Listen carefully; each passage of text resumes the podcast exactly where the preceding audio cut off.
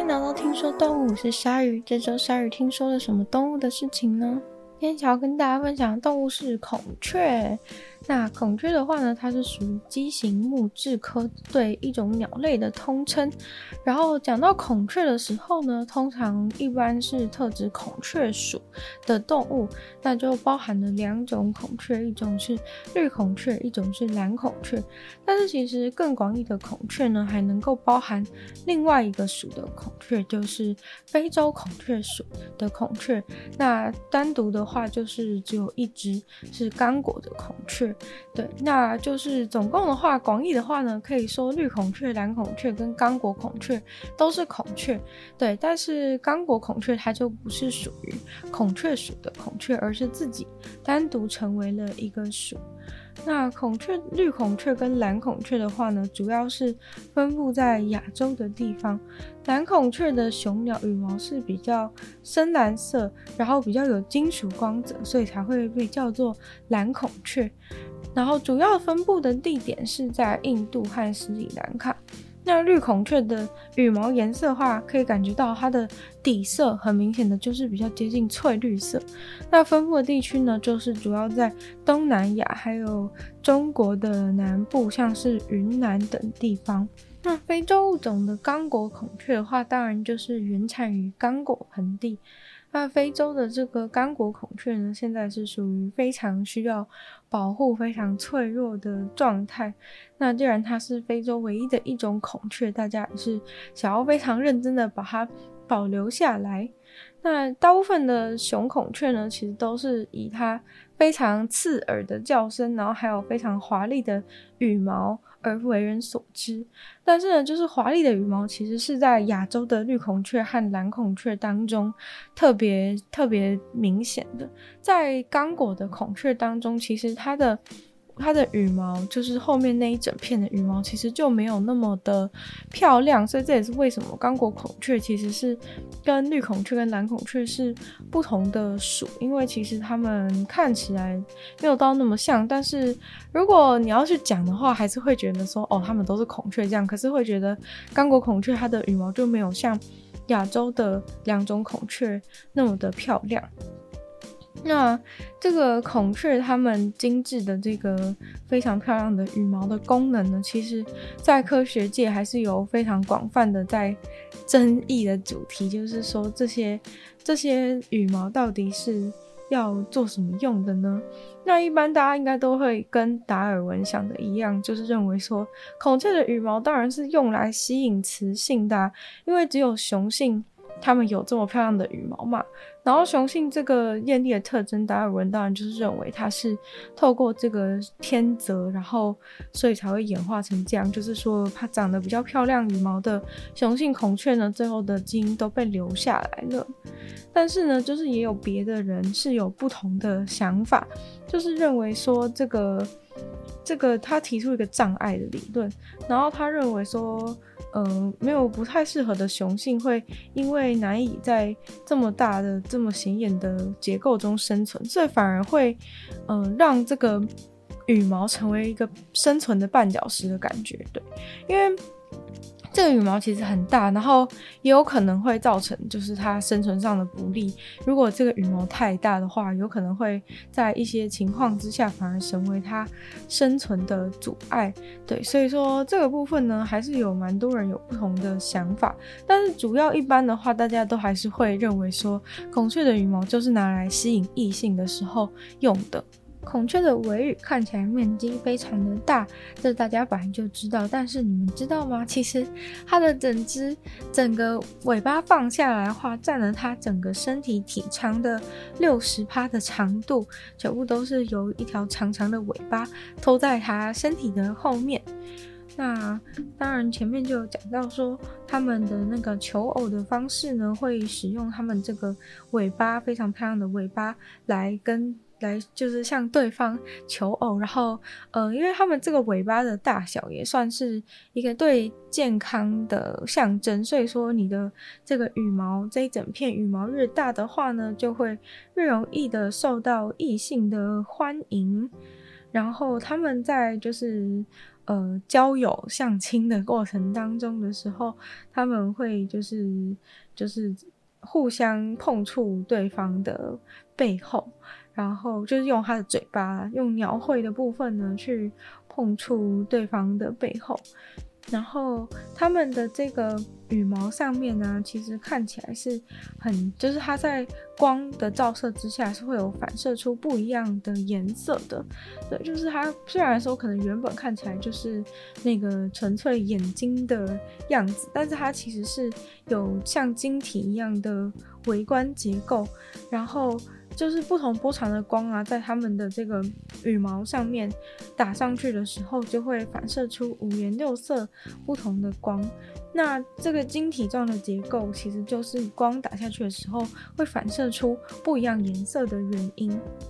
那大家可能会想说，小时候的孔雀是不是一生出来公的孔雀就有这么漂亮的羽毛呢？并不是，就是孔雀呢，它们刚出生的时候其实是不会有。就是这个漂亮的羽毛的，如果雄性孔雀的话，所以其实，在刚出生的时候是很难辨别孔雀小小孔雀的性别，对，然后所以说一开始刚生出来之后，它们是长得类似的，然后但是它们长大的速度很快，就是大概在。一周之后就会可以开始独立的行走，然后几个月之后，它们就会学会飞行。对，讲到飞行的部分，虽然说孔雀它们是属于鸡形目的，但是呢，孔雀它们是会飞的。虽然它们很大，但是它们会飞。那它们这个后面雄性这个漂亮的这一片羽毛呢，是要在雄性的小孔雀长到三岁的时候。才会去发展出它这个漂亮的尾羽。然后孔雀的脚的话呢，总共是有四根的脚趾，有三根脚趾是比较长的，是指向前方的脚趾，剩下的第四根脚趾就是会朝向后方的。那孔雀的话，有人可能听过孔雀的叫声，就孔雀虽然长得很漂亮，可是它们的叫声是它们的尖叫声是让人非常不舒服的声音。对，就是它们尖叫的时候是会发出一个超级尖锐的声音，然后算是鸟类里面最响亮，然后最可能是搞不好是最令人不舒服的声音排行榜上面的排行榜上面的一位。对，就是在。尤其是在有季风的时候，因为亚洲有季风嘛，在有季风的期间的时候，他们这种尖叫声会更加的频繁。然后就是，其实他们这种叫声是真的会让人觉得就是有一种头很痛，或是那种那种感觉，就是真的是很像很像那种不舒服的那种尖叫声，或是看到鬼的那种尖叫声，是很尖锐，然后很长，对，就是非常刺耳就对了。那。他们其实还会发出别种声音，就是不是这种尖叫声的声音，是很低很低很低的声音。那这种低音的话，是人类几乎没办法听到的声音。就是他们是发出这种声音的话，主要是像是透过摇尾巴的方式，并不是说用嘴巴叫出来的，是用摇尾巴的方式。他们尾巴很很大嘛，然后在摇尾巴的时候，他们这个姿势就会产生一个很像。很像有车子这样咻过去的声音，对。然后他们的自己孔雀的同伴是可以听到的声音是大概是七十到一百零八分贝的这种这种声音，但是就是呃人类听起来就会只是像是这种沙沙的这种咻咻的声音，就是不会是可以明显听得出来它这个声音的。的就是高低起伏或是内容等等的，就是人类比较无法辨别一点。但具体的话，其实就有点像是可能你拿羽毛球拍有没有？你拿羽毛球拍就是要杀球的时候，不是就会有个咻咻的声音吗？对，他们的这个尾毛尾巴的羽毛挥过去的时候，其实就是会有会有像这样子的声音。那孔雀可以发出的声音是大概有有十一种不同的，就除了刚刚那种很可怕的尖叫以外，它们大概还可以就是传达传达十一种不同声音。那因为它们叫声就是非常大，然后又非常吵，就真的是那种大喊大叫的 大喊大叫专业的鸟类，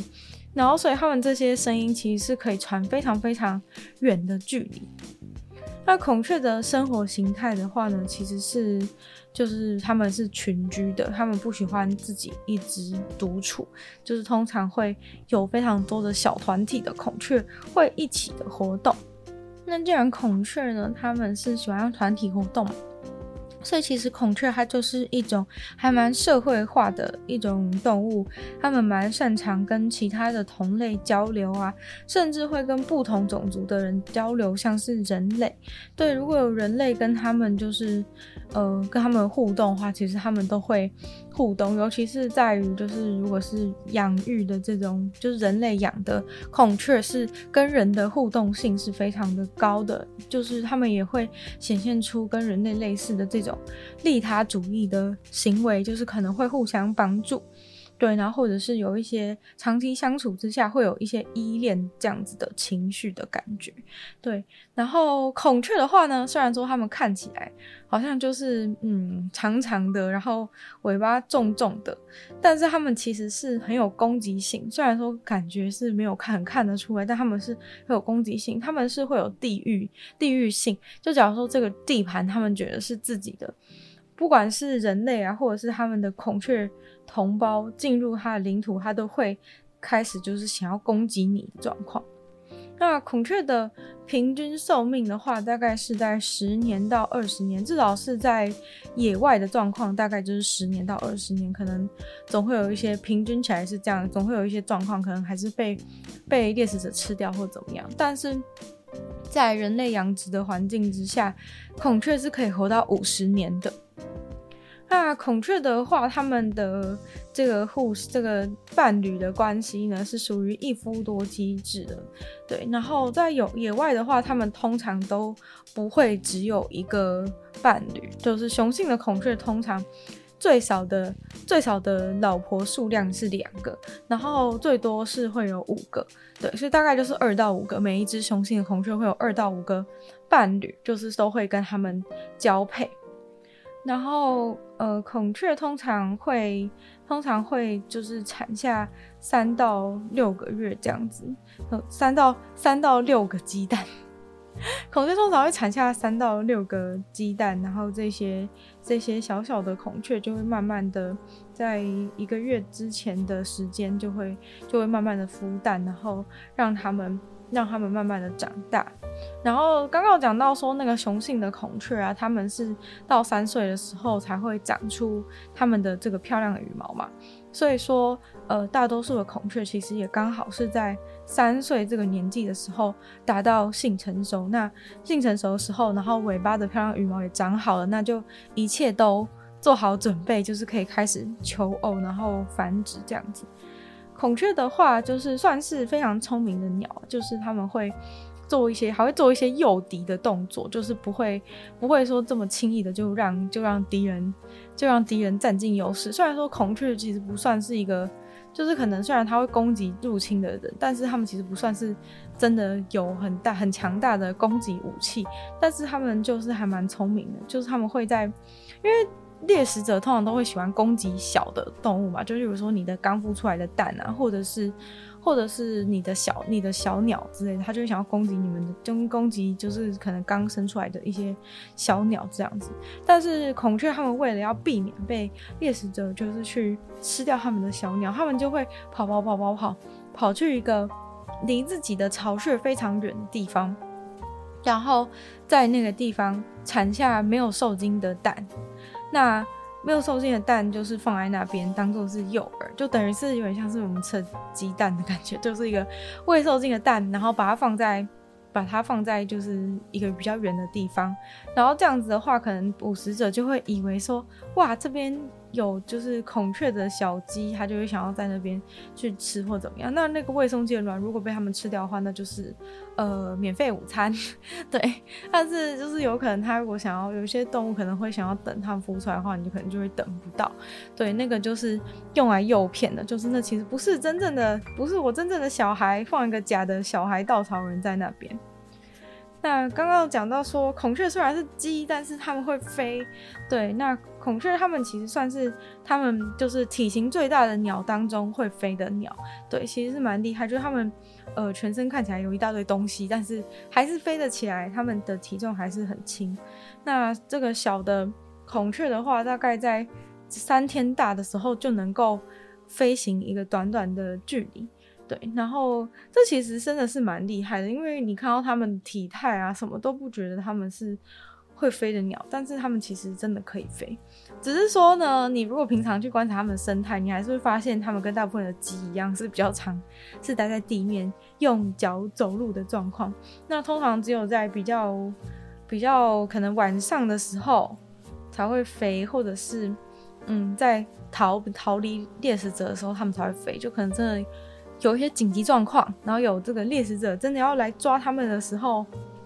他们就会用飞的方式快速的逃走。然后孔雀的话呢，因为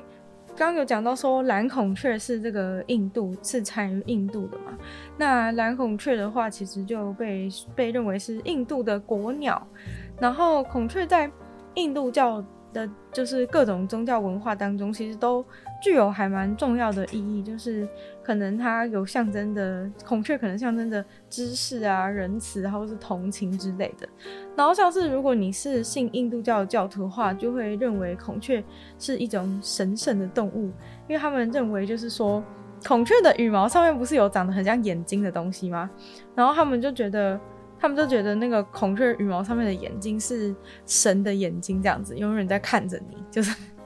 其实有点可怕，但他就是觉得说这个羽毛上的。羽毛上的眼睛是神的眼睛，对，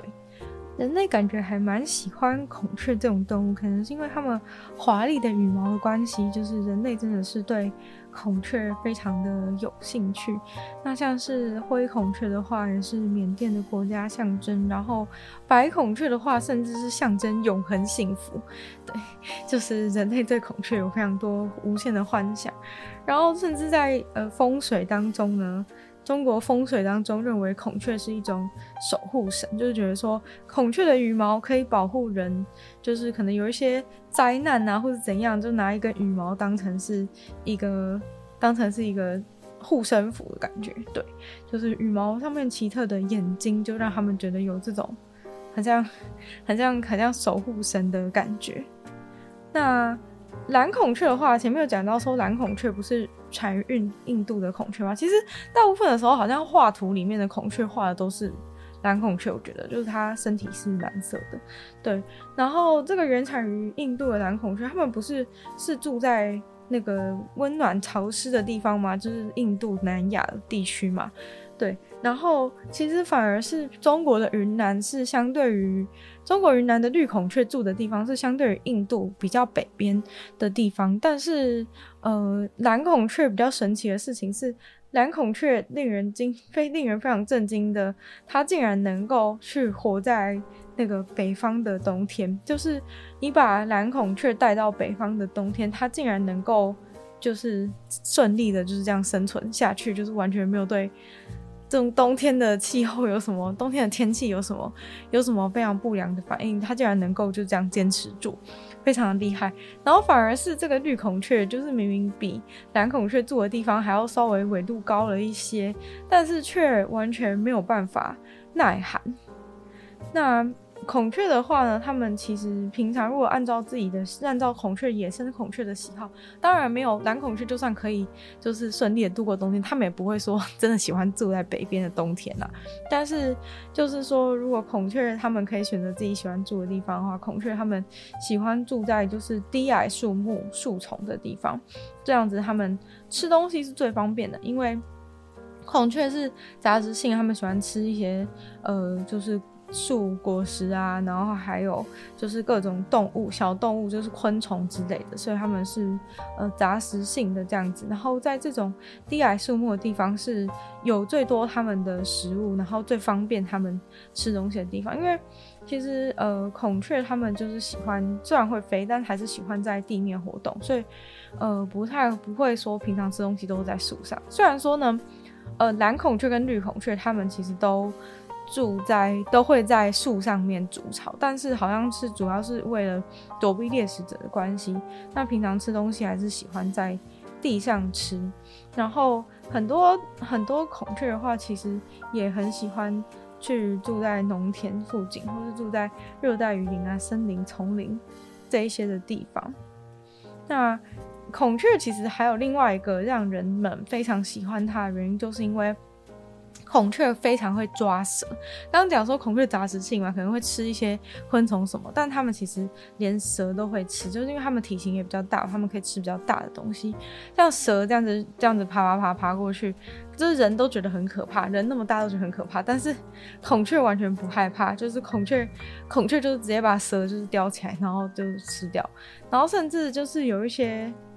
有毒的种类的蛇。孔雀吃了也都不会怎么样，所以说有一些孔雀甚至被一些那种村落，以前的时候被一些村落认为是那种保护村庄安全的守护神，就是因为人很怕蛇，然后那些孔雀就把蛇全部都吃掉了，他们就觉得哇，孔雀好棒哦，这样子。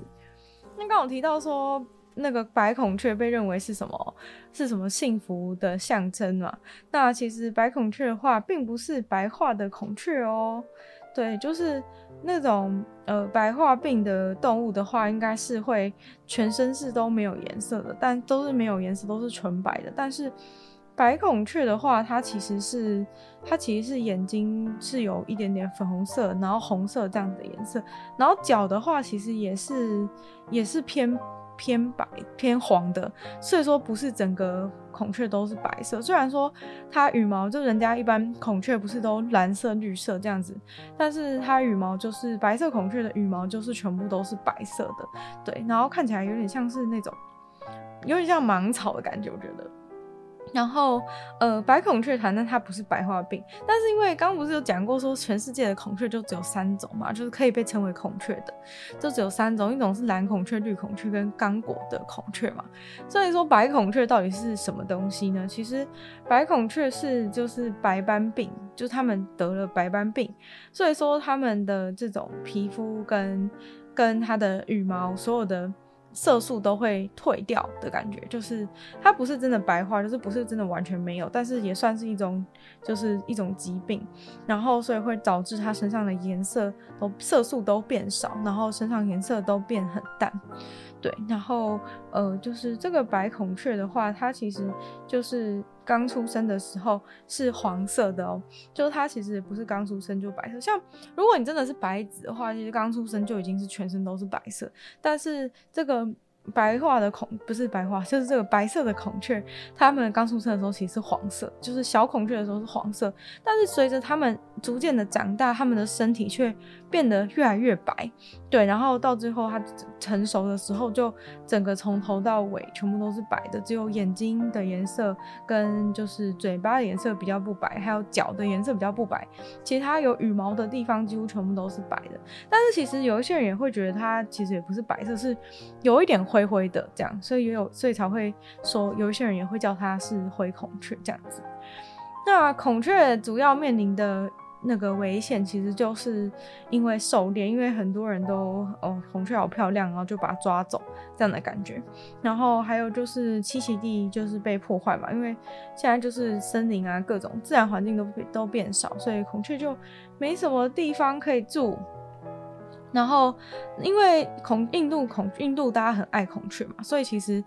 就是就算大家抓了很多孔雀，他们也都是在家里把那个孔雀好好的养着，就是供奉着那只孔雀的感觉。但是呢，就是在其他地方因为没有这样子，例如说像东南亚或是中国，然后的绿色孔雀，或者是非洲的刚果的孔雀，就是濒临绝种。对，因为。就是没有人就是把它当成神圣的动物，然后好好的捧在手心上的话，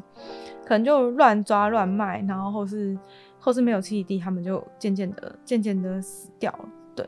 然后所以到了二十世纪的下半叶，绿孔雀就已经被列为就是那个红色名单，濒危物种的这个红色名单里面，主要就是真的完全没有地方可以给绿色孔雀住。所以他们就渐渐的数量越来越少。那今天的听说动物就差不多到这边结束了，再次感谢今日赞助的会员 Ian、带领男子 James、Jason、AUN 毛毛、M 的 Alex Lee，还有 ZZZ，就希望其他有意继续支持鲨鱼创作的朋友，可以在下方找到 Patreon 的链接，里面有不同会员等级，还有不同福利给大家参考。那就也可以去多多的把听说动物的节目分享给所有喜欢动物的朋友，或者是在 Apple Podcast 帮我留星星、写下评论的话，也对这个节目的成长和曝光很有帮助。那就也可以去多多的收听我的另外两个 Podcast，其中一个是女友女友的纯粹不理性批判，女友时间更长的主题性的内容；另外一个话是鲨鱼会在每日周二四六时间用十分钟的时间跟大家分享一些国际的新闻新资讯。那也可以在 YouTube 留言区留言，订阅 YouTube 频道，追踪我的 IG。就希望听说动物可以继续在每周五跟大家相见。那么下次见喽，拜拜。